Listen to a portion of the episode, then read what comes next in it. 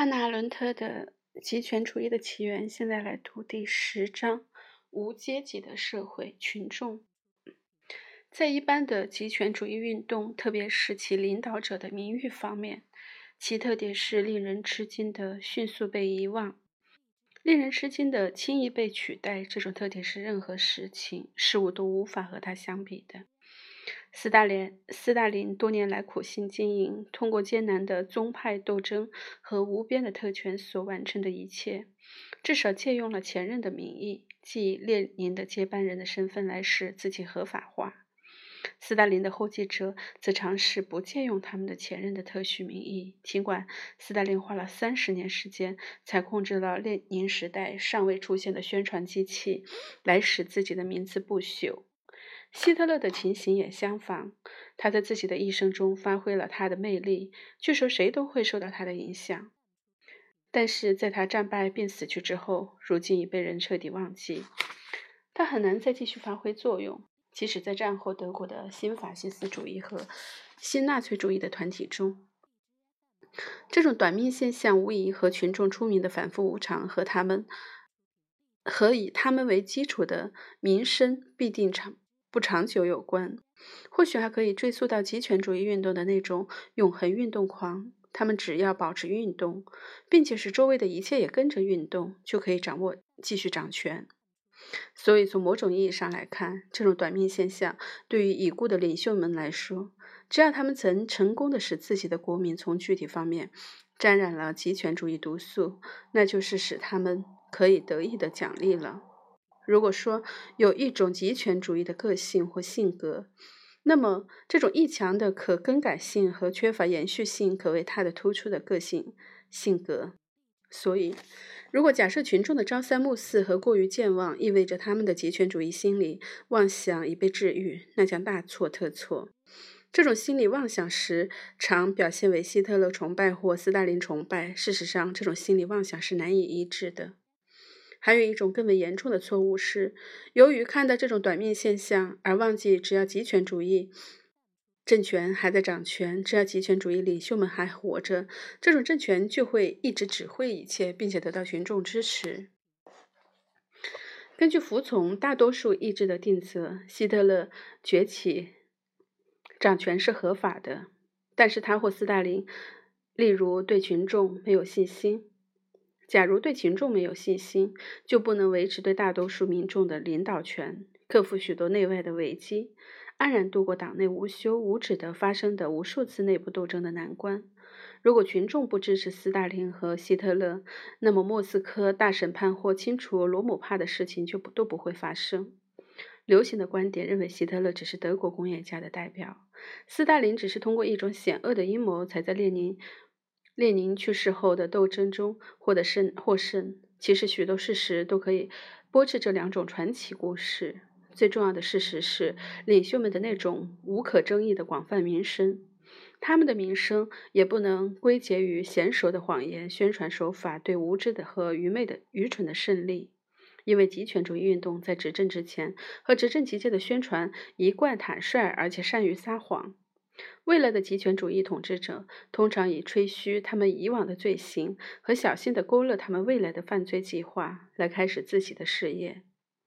纳粹分子们相信，在我们这个时代作恶的有一种病态的诱人力量。布尔什维克在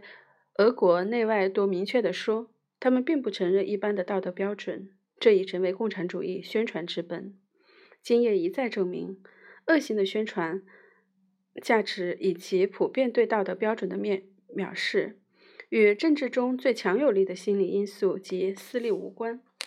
罪和恶在暴民心理中的吸引力早已有之，暴民一向会欢迎暴力行为，而且会赞美说：“这也许不光彩，但是很聪明。”极权主义之成功中令人不安的因素，必定是他的信奉者真正的无私。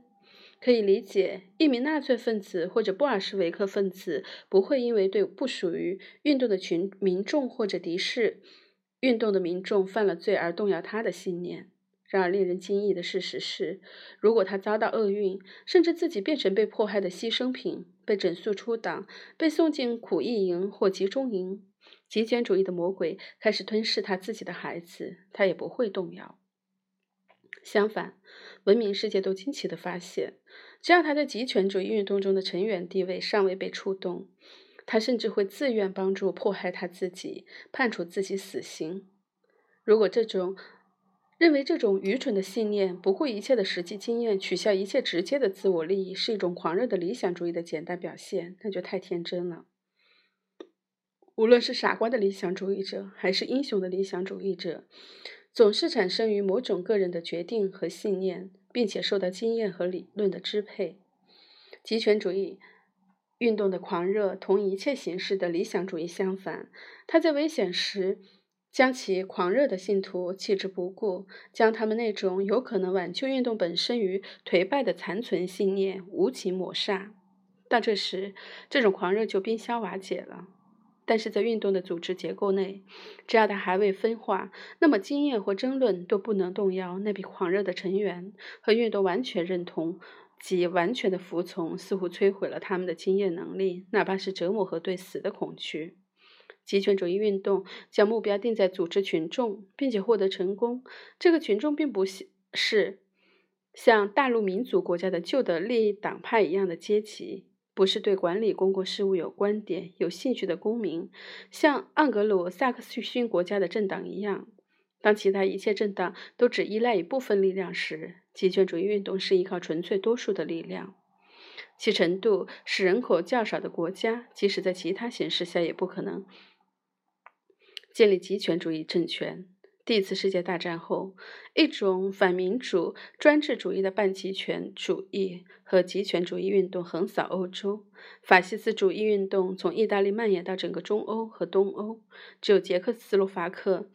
的捷克部分是显著的例外。然而，即使是墨索里尼，他非常的十分的喜欢极权主义国家这个说法，也未也并未尝试建立一个完全的极权主义政权。他自己只满足于个人专政和一党统治。战前的罗马尼亚、波兰、波罗的海诸国、匈牙利、葡萄牙和弗朗哥的西班牙，产生了同样的非极权主义的专政。纳粹分子向来直觉地感到这种区别，所以常常嘲笑地评论他们的法西斯同盟者的缺点。而他们对俄国布尔什维克政权以及对德国共产党的由衷佩服也是有限的。也因为与他们对东欧各种民族的蔑视相比，希特勒无与伦比的尊重的唯一一个人，就是天才斯大林。而关于斯大林和俄国政府，他们没有，也许永远不会有像我们从德国得到的那样丰富的文件资料。但是无论如何，我们从赫鲁晓夫赫鲁晓夫在第二次第二十次党代表大会上的报告中知道了，斯大林只相信一个人，那就是希特勒。问题在于，在所有这些东欧的小国中，极权主义运动带来了非极权主义的专政，所以极权主义的野心目标似乎太大。尽管极权主义运动在夺得政权之前有效地组织了群众，但是，但在绝对摄取了政权之后，国家之后，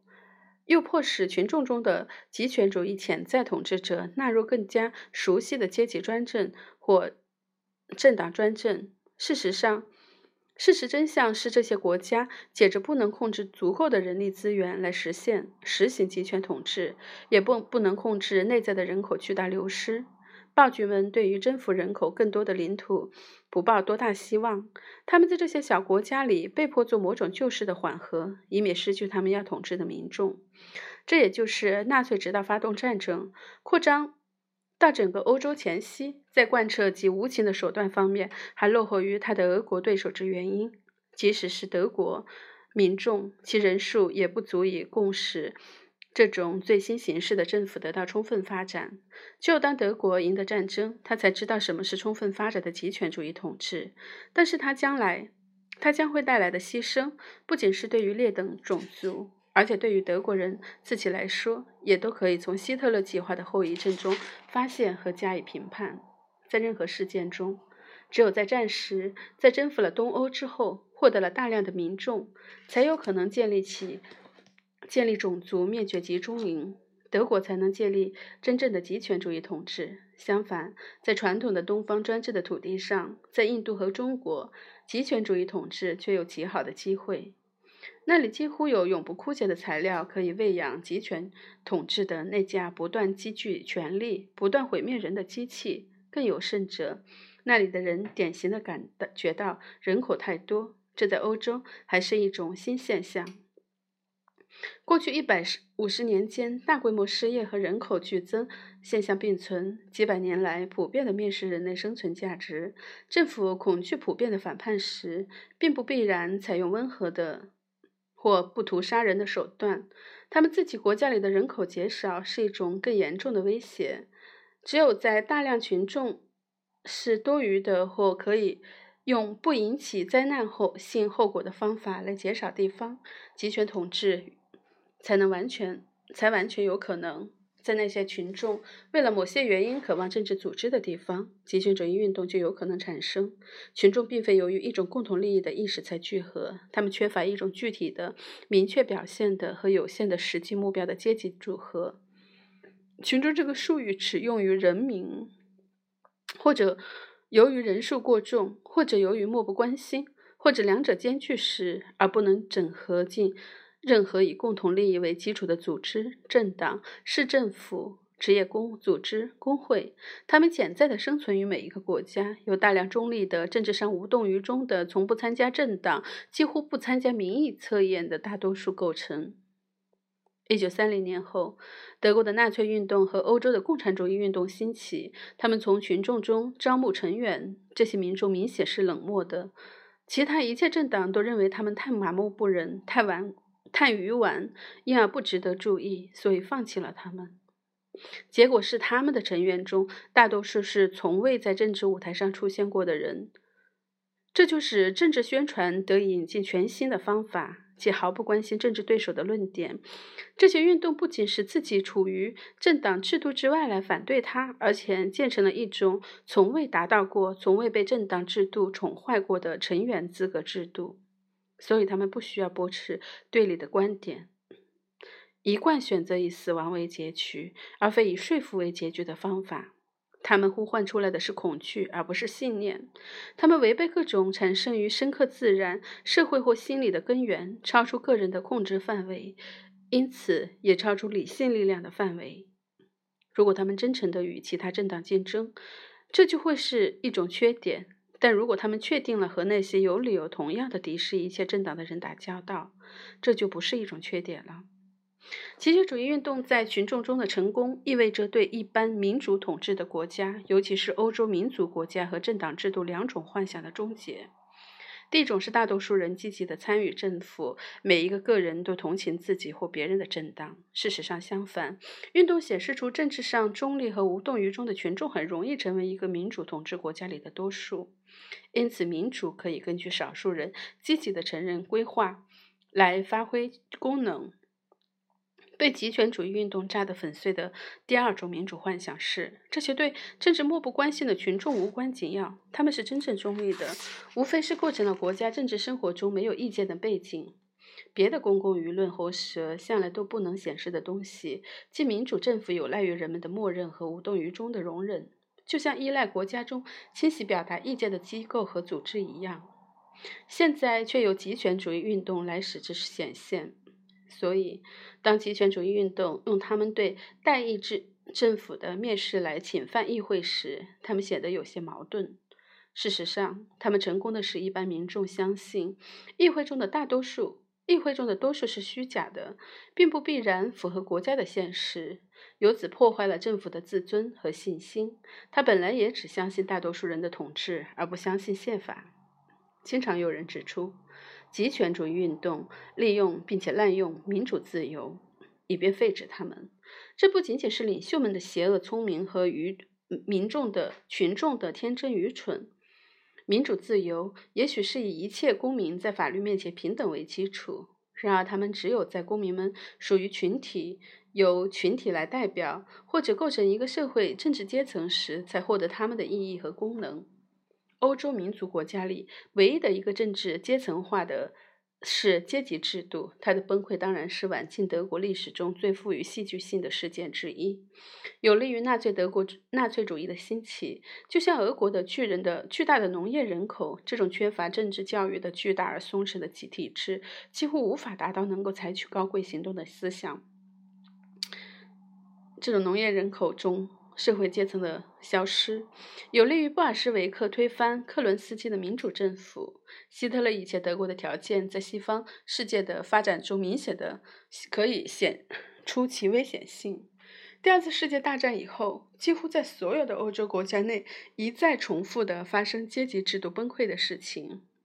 而俄国的情况。又清楚地指出，亚洲可能发生不可避免的革命变化的趋向。实际上，极权主义运动采取纳粹主义方式，还是布尔什维克主义的方式，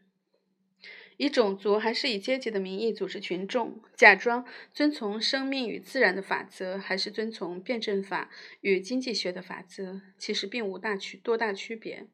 对公共事务无动于衷，对政治问题漠不关心，对于极权主义运动的兴起并不构成充分的原因。资产阶级贪得无厌的竞争社会对公共生活产生的冷漠甚至敌视，不是甚至首先不是仅仅在社会层面上被剥夺、被排斥于积极参与统治国家之外，而首先是在他自己的阶级内。当资产阶级满足于成为社会的主要阶级，而没想到取得政治统治时，他乐于将政权留给贵族阶级，接着进入了帝国主义时代。在长期虚假的谦逊之后，资产阶级越来越仇视现存的国家机构，开始问鼎政治权力，组织执政力量。早先的冷淡和后来要求得到国家外交事务的垄断专制权利，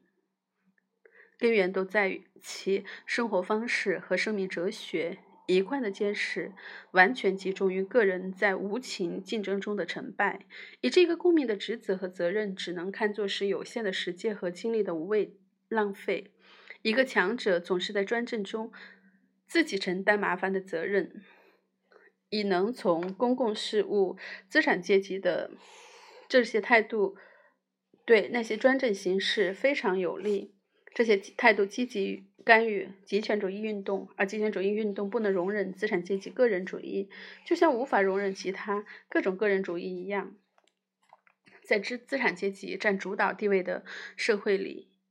无论那些无动于衷的人如何不愿意承认公民的责任，他们总还是保持自己的个性完整。倘若失去个性，就很难期望在生活的竞争斗争中生存。十九世纪的暴民组织和二十世纪群众运动之间关键的差异是很难观察到的，因为现代极权主义领袖们并非从早先的暴民领袖那里继承心理和精神状态。尽管暴民领袖同资产阶级领袖在道德标准和政治手腕方面非常相像，然而就个人主义作为资产阶级和暴民生活的态度。生活态度的特征而言，极权主义运动倒是可以，倒是可以准确地宣称他们是最早的反资产阶级的党派。他们在十九世纪的先驱，例如帮助路易拿破仑上台执政的十二月十日。德莱福斯事件期间的屠杀集团、俄国屠杀犹太人时的黑色百人团，或者是各种泛运动，都还不曾将其成员逼到完全失去个人要求和野心，或者使他们明白，一个组织可以成功的永远消灭个人的身份，而且不是只在集体的英勇行动片行行动片刻。资产阶级占主导地位的阶级社会和他。的崩溃后出现的群众之间的关系，不同于资产阶级和资产主义生产的副产品暴民之间的关系。群众与暴民只有一个共同特点，即两者都站在一切社会分歧和正常的政治代表性之外。暴民继承了尽管以一种扭曲的形式占主导地位的阶级的标准和态度，而群众则只向反映。并且多少有些弯曲一切阶级对公共事务的标准和态度。人在群众中的标准不仅仅是取决于，而且首先不是取决于他曾经从属过的具体的阶级，而是取决于普遍的影响和社会上一切阶级心照不宣和不言而喻的共有信念。一个阶级中的成员资格虽然比较松散，不像封建社会里的等级和财产不可更改的取决于社会本身，但是，一般的也由出生而定。只有非凡的天才或命运才能改变社会地位，对个人参与政治产生决定性作用。除非在民族危难时，个人只是作为一个民族成员而行动。无论他属于哪一个阶级或哪一个政党，否则他绝不直接面对公共事务，或者认为对公共事务的实施负有直接责任。一个阶级在社群中的重要作用的上升，总是伴随着将他的某一部分成员教育和训练成为政治，以政治为职业，在政府中服务，或在议会中作为阶级代表而获得报酬。或者，如果他没有经济能力，就不取得报酬。大多数人在一切政党和其他政治组织之外，对任何人来说都不重要。对这个阶级和那个对那个阶级也没有什么两样。换言之，阶级成员资格及其有限的群体义务和对政府的专谈的传统态度，阻碍了公民意识的成长，使公民不会感到对政府的统治负有个人个人责任。只有当阶级制度崩溃，使民众细节与政体的可借和不可借的关系也随之而去时，民族国家居民非政治的特点才会暴露。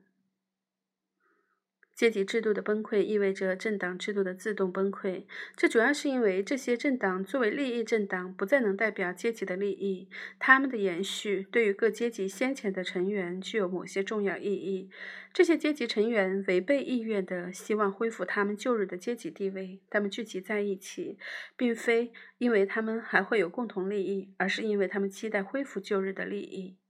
结果是，政党在宣传方面越来越带有心理学和意识形态倾向，在政治方法上越来越带有辩解和怀旧的倾向。更有甚者，这些政党在不知不觉中失去了中立的支持者。这些人对政治从来不感兴趣，因为他们认为现存的政党没有一个关心他们的利益。所以，大陆政党制度崩溃的最初迹象。不是老党员们的退出，而是从年轻一代中招募新党员未能成功，而且失去了未经组织的群众的默许、默认赞许和支持。他们突然表现冷淡，并且一有机会就到处发表他们新的强烈反对观点。阶级保护墙的倒塌，将一切政党背后直断的大多数人转变为一种无组织、无结构、有愤怒的个人组成的群众。他们之间只有一点共同之处，即朦胧地理解到政党成员们的希望落空了。结果将最受人尊敬的、最鲜明的、具有代表性的社群成员看作愚人，将现有的一切力量看作是邪恶的，与以往一切愚顽和具有欺骗性。对于这种新的可怕的消极团结的产生，失业工人痛恨现存的以社会民主党为形式的力量，以中央集权。的或右翼党派为形式的被剥夺财产的小所有者，以传统的极右派为形式的前中层和上层阶级的成员，其实也没有重要结果。这批普遍不满和绝望的群众人数在德国和奥地利自第一次世界大战以来迅速增加。通货膨胀和失业使军事失败的分崩瓦解局面雪上加霜。促使了这种形势的发展。他们在相关的国家里，在人数上占据很大比例。自第二次世界大战以来，在法国和意大利则支持了极端倾向的运动。在阶级社会崩溃的气氛下，欧洲的群众心里有了发展。单一而又抽象的一致的命运降临到一大批人个人身上。这一事实并未阻止他们根据个人的失败来判评判自己，或者根据具体的非正义来评判世界。但是，以自我为中心的痛苦，虽然在个人的孤独状态下一再的重复，而除了消除个人差异之外，它并非一种共同纽带，因为它的基础并非共同的经济社会和政治利益。所以，自我、自我中心与自我保存的本能中关键弱点一起发生。无私的意义，倘不是计较个人自我，感觉到可以做出牺牲，那么现在它不再有个人理想主义的表现，而是一种群众现象。古老的格言说：“穷人和被压迫者只有锁链可以失去。”这句话却不再适用于群众，因为当他们对自己的福利失去兴趣时，他们失去的比苦难的锁链更多，使人类生存烦恼、怨苦的一切，使人类生存。生命烦恼、怨苦的一切的忧愁和关心的根源都不见了。同他们的非物质性相比，一个基督教僧侣外表却像一个沉湎于尘世、尘世、尘世事物的人。来，希姆莱清楚地知道被他组织起来的那些人的精神状况。他描绘的不光是冲锋队员，还包括从中招募冲锋队员的整个阶层的人。他说：“他们对每天发生的问题不感兴趣，而只感兴趣于几十年和几百年来重要的意识形态问题。所以，人，这让他所效力的是一项两千年中才有一次的伟大任务。人数规模巨大的两个人混合起来，产生一种心理，像四十年的塞塞西斯、塞西尔·罗德斯一样，从各大陆的范围来思考，根据几个世纪的历史来感受。从十九世纪开始。”欧洲一些著名的学者和政治学家们都预言过群众的兴起和群众时代的到来来临。关于群众行为和群众心理的全部研究文献都显示出，都显示和传播了人们从古代以来就很熟悉的关于民主和专政、暴民统治与。暴君统治之间密切关系的锐见，他们为蛊惑、欺骗、迷信和粗眼的出现，准备了西方受过教育者的准备了西方受过教育者的政治意识和超意识。但是，当所有这一切的预言在某种意义上实现时，就这种意料不到和无法预言的现象，例如彻底丧失自我利益而言，预言就失去了大部分的意义。面对死亡。或其他个人灾难时显出玩世不恭，或因厌倦而冷漠，激情倾向于最抽象概念，例如对生命的引导、普遍的嘲弄，甚至最明显的常规、常识规律。同预言相反，群众并不产生于日益平等的调节、一般的教育的普及，以及不可避免的。算了，我停一下。同预言相反，群众并不产生于日益平等的条件、一般教育的普及以及不可避免的降低标准和普遍满足。美国历来是条件平等之地，实行普遍教育尽管有缺点，或者它比世界上任何国家都疏于了解现代群众心理学。事情不久就变得明显，有高度文化的民族。对群众运动尤其感兴趣。一般说来，有高度差异的个人主义和事故态度并不妨碍，有时反而鼓励将自我抛掷在群众之中，投入群众运动。个人主义化和文明化并不妨碍群众态度的构成。由于这明显的事实如此出人意料之外，常被。常受责备的却是现代知识分子的病态和虚无主义，一种假定的典型知识分子的自我仇恨，以及精神的敌视生命和与生命力相抗、相对抗。但是，备受污蔑的知识分子只不过是最能说明问题的例子，他们是一种更普遍的侵袭的代言人。社会分化和极端个人主义化开创了群众运动，比他们造就社会性的非个人主义化的传统式政党成员要早得多，也容易得多。他们吸引了完全未经组织的典型的不参加者。那些人本来出于个人原因，总是拒绝承认社会联系或者社会责任。事实上，群众产生于高度分化的社会内，其竞争性结构和附带的个人的孤独，唯独唯有通过在一个阶级内的成员资格，才会伤还。群众中的人的主要特点不是野蛮和落后，而是孤独和缺少正常的社会联系。群众中的人的主要特点不是野蛮和落后，而是孤独和缺少正常的社会联系。群众产生于民族国家受阶级所累的社会，他的裂缝曾有民族主义情绪弥补过，所以很自然。群众第一次在无助的新经验下倾向于一种特别暴烈的民族主义。群众的领袖们违背自己的本能和目的，纯粹为煽动人心而顺应于这种民族主义。就群众而言，不足。不足民族主义和反叛的虚无主义都既非其特征，又适用于他的意识形态，但符合暴民的特点和意识形态。但是，我们当代最有天才的群众领袖却仍然产生于暴民。而不是群众。在这方面，希特勒的传记读起来就像教科书，而斯大林也来自布尔什维克党的密谋组织，具体的由流放者和革命者组成。希特勒早年的政党成员几乎全是不适应环境的人，失败者、冒险家，确实代表了武装的波西米亚人。他们只是资产阶级社会的相反面，而德国的资产阶级为了达到他自己的目的，本应成功地利用他们。实际上，资产阶级受了纳粹的骗，一如帝国卫队的罗姆施莱彻派认为，希特勒或冲锋队只不过是他们用来作为画歌，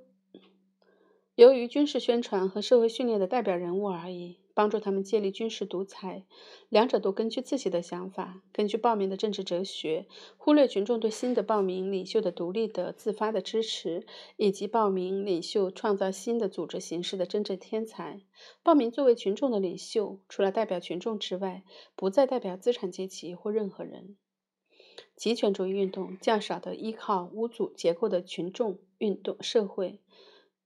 较多的依靠着分子化的、个人化的群众的具体条件，这个充分的建筑对纳粹和布尔什维克主义的比较。这两种主义在非常不同的情况下开始产生于各自的国家。斯大林为了将列宁的革命专政改变成完全的集权主义统治，率先创造了那种虚假的分子化的社会。这在德国历史条件下也早已为纳粹做了准备。俄国十月革命轻而易举地获得取得获胜，令人惊讶。这个国家的中央集权专制官僚政府统治着一群无结构的群众，乡村封建秩序的残余和新生而又虚弱的城市资产阶级都还没有组织起来。当列宁列宁说：“世界上没有一个地方能如此容易地夺取政权，又如此困难地保持这个政权。”这使他意识到俄国工人阶级的特弱点，也意识到了有利于冲突的突变的总体社会状况是混乱的。列宁缺乏群众领袖的各种本能，他不是一个预言家，他乐于公开承认和分析自己的错误，这就违背了一个甚至是最普通的煽动家的规则。但是他立立即把握住社会的、民族的、职业的方面，或许会在民众中引进某种结构的差异。而且他似乎也相信，拯救革命的希望存在于这些阶层的分化之中。他使农民、农村群众、无政府主义者似的剥夺地主财产的行为合法化。由此，第一次，或者也是最后一次，在俄国解放了自法国革命以来，一直最坚定的支持西方民族国家的农民阶级。他尝试用鼓励独立工会的方法来增强工人阶级的立场。他容忍了内战结束后从国民经济计划中悄悄产生的新的中产阶级。他倡导用组织，有的时候是用制造尽可能多的少数民族的方法，进一步区分特征，提高民族意识，认识到即使在苏联的最原始的部落中，也存在着历史和文化的差别。似乎很清楚。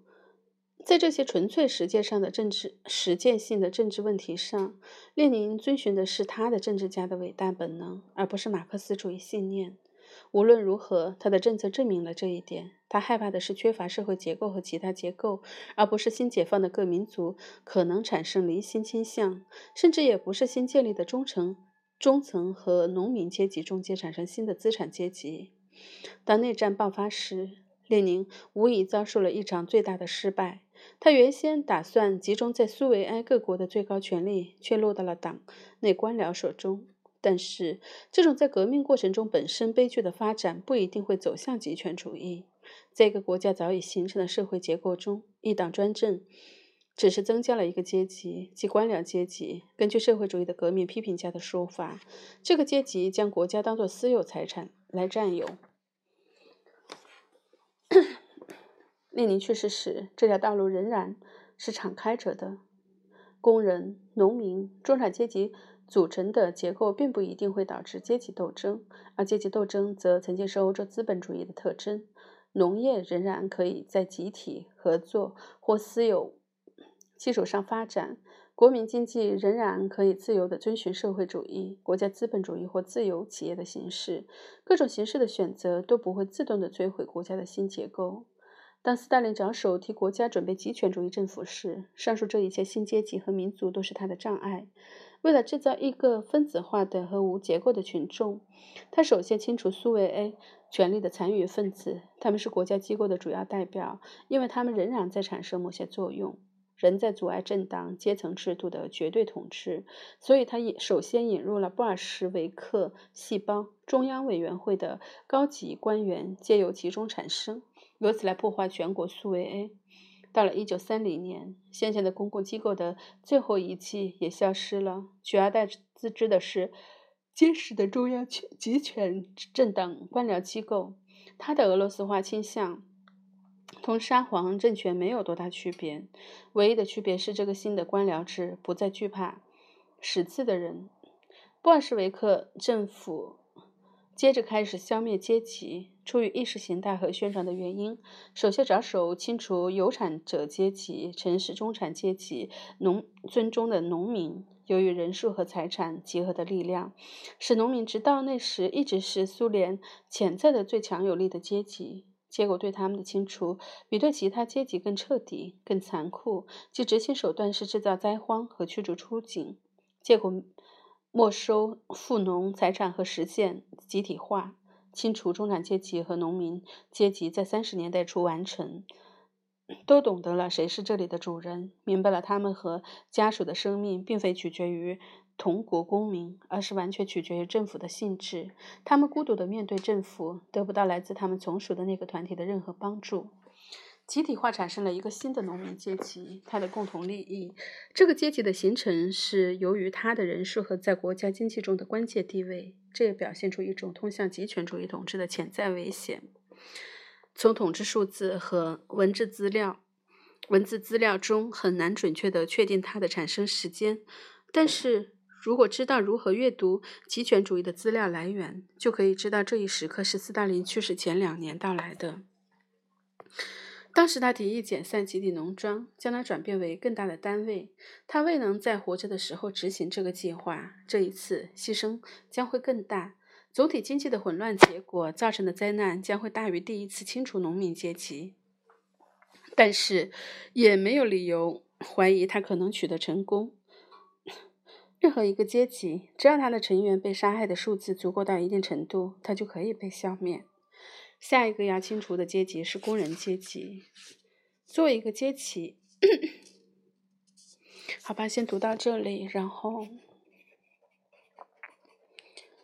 下下一期接着读，然后太长了。